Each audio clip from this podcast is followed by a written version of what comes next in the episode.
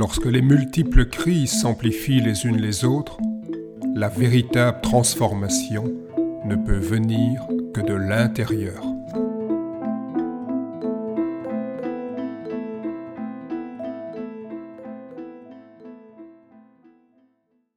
Bienvenue dans ce podcast sur euh, la transformation intérieure je voudrais vous parler de l'importance, de la nécessité d'aujourd'hui décloisonner les savoirs. Euh, Edgar euh, Morin euh, était très étonné devant la multiplication des champs disciplinaires et donc il avait un humour assez caustique en parlant d'une multitude de savoirs ignares. Euh, la pratique des arts martiaux euh, internes chinois sont une expression de euh, la sagesse taoïste. Et elles ont, ils ont incorporé des éléments, des traces, on y trouve des traces de chamanisme et d'alchimie. Les chamans ont légué leur héritage aux taoïstes. Les taoïstes, pour nombre de sinologues éminents, seraient les héritiers des chamans. Et l'un des moments clés, l'apogée des pratiques taoïstes, euh, se trouve dans les méthodes de transformation intérieure, dans l'alchimie intérieure. L'approche des arts martiaux internes chinois, tant pratique que théorique, invite au décloisonnement, invite à une approche transversale. Ce sont des euh, systèmes euh, complexes on ne peut les aborder qu'avec des euh, principes qu'on redécouvre aujourd'hui en tant que nouveau paradigme scientifique, des principes qu'on appelle de multicausalité. Il n'y a pas une seule cause, un seul effet. Tout agit sur tout. C'est ce que nous montrent les, cinq éléments chinois, terre, eau, feu, métal, des dynamiques qui sont interdépendantes et agissent les unes sur les autres. Ce que nous montrent euh, également ces anciennes traditions chinoises, c'est que si A agit sur B, il y a une action en retour de B sur A, euh, c'est ce qu'on appelle la rétroaction.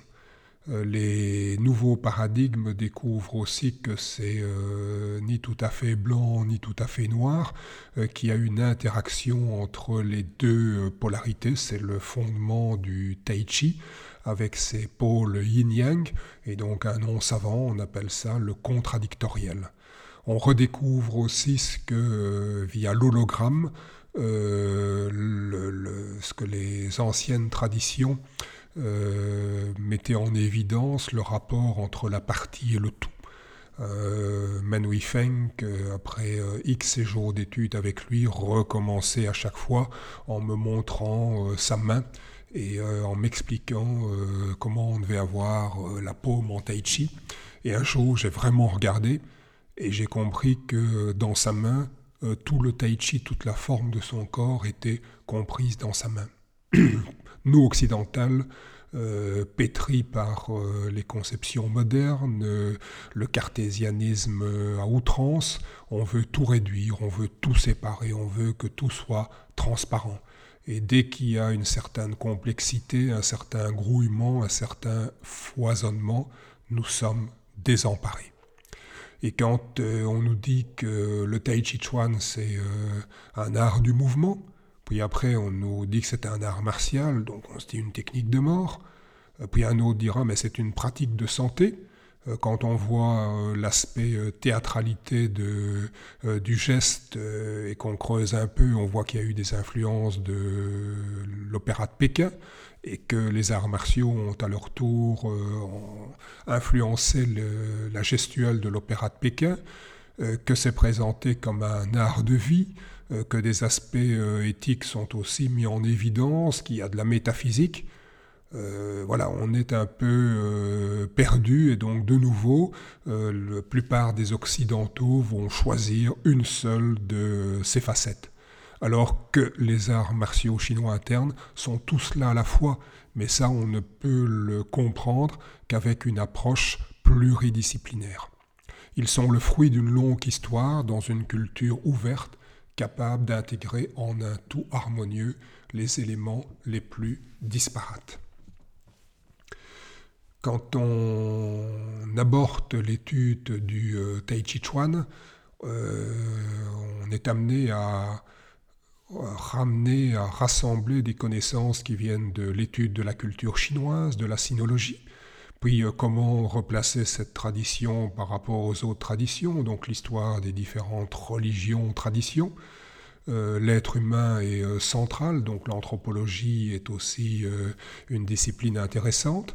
Euh, puis comprendre comment ça, ça fonctionne dans euh, les processus d'apprentissage. On nous parle d'apprendre par le corps. Euh, ça nous semble étonnant, nous qui avions toujours pensé que l'apprentissage c'était une question de rationalité. Euh, et puis on est étonné parce que les neurosciences nous montrent que finalement euh, le corps a une grande importance. Donc les sciences cognitives vont nous apporter des éclairages intéressants euh, pour comprendre le geste. Si on fait un détour par la biomécanique, ça va nous permettre de constater que le tai chi c'est vraiment une application au plus haut niveau des lois de la biomécanique. Euh, la physiologie et un nouveau type de physiologie qui lie perception et action euh, va nous permettre de, bien saisir certains aspects les plus fins euh, du Tai Chi Chuan. De la philosophie, de la sociologie.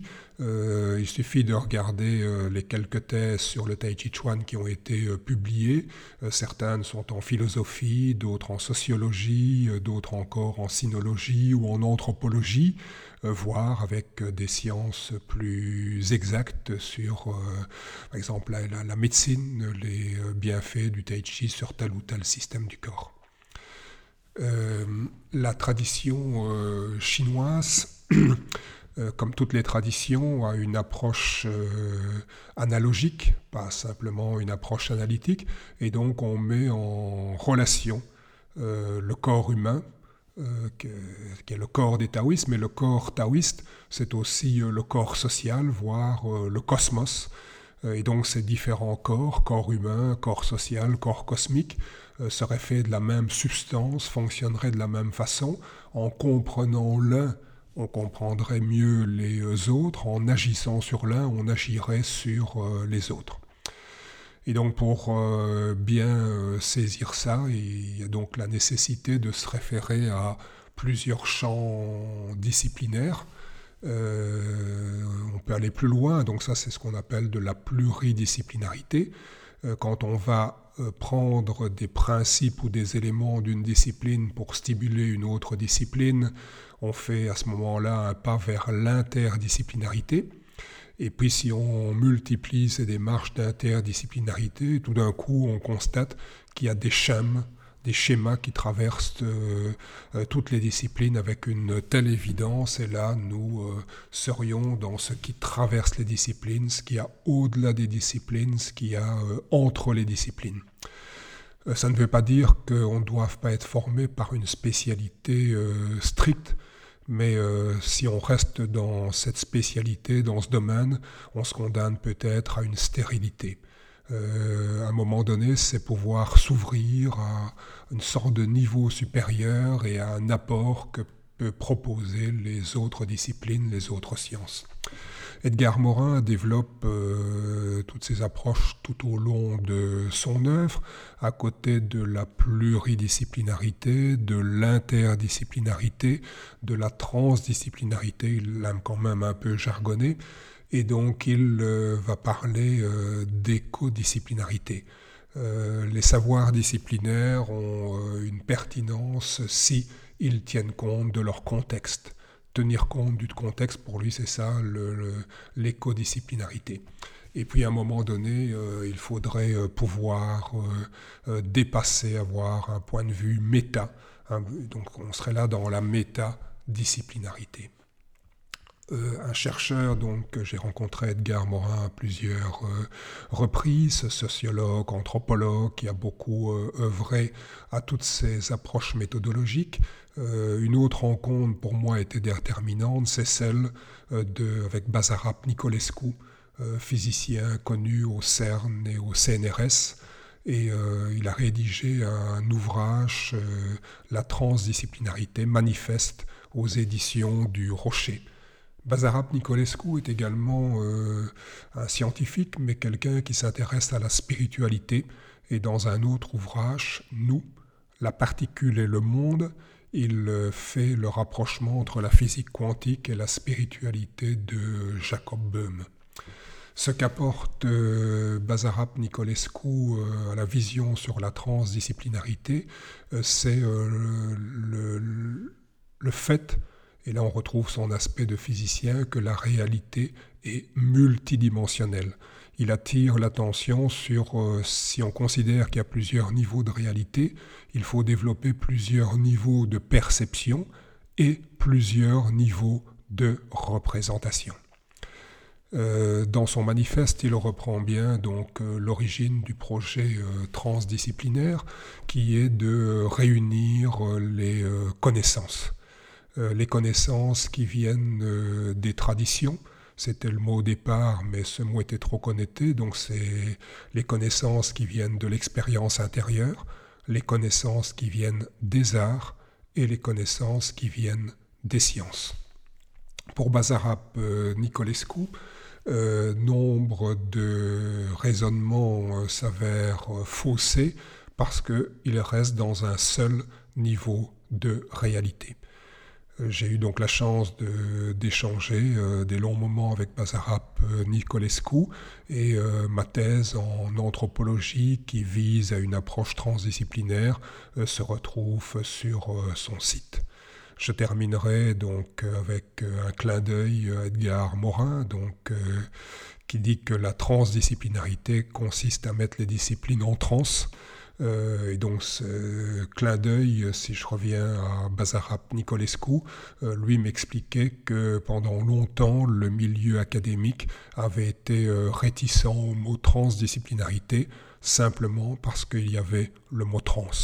Aujourd'hui, souvent, c'est devenu un prétexte pour obtenir des budgets de recherche.